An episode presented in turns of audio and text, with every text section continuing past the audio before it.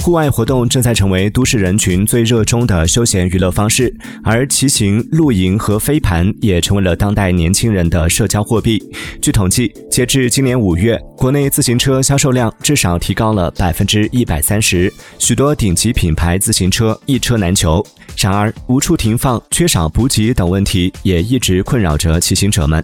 最近，不少城市推出措施改善环境，在北京、上海、杭州、成都等十个城市。超一百六十家店铺也为骑行爱好者提供自行车停放区及免费冰水等服务。骑行运动已超过原有的交通属性，成为了当代社交的三大件之一。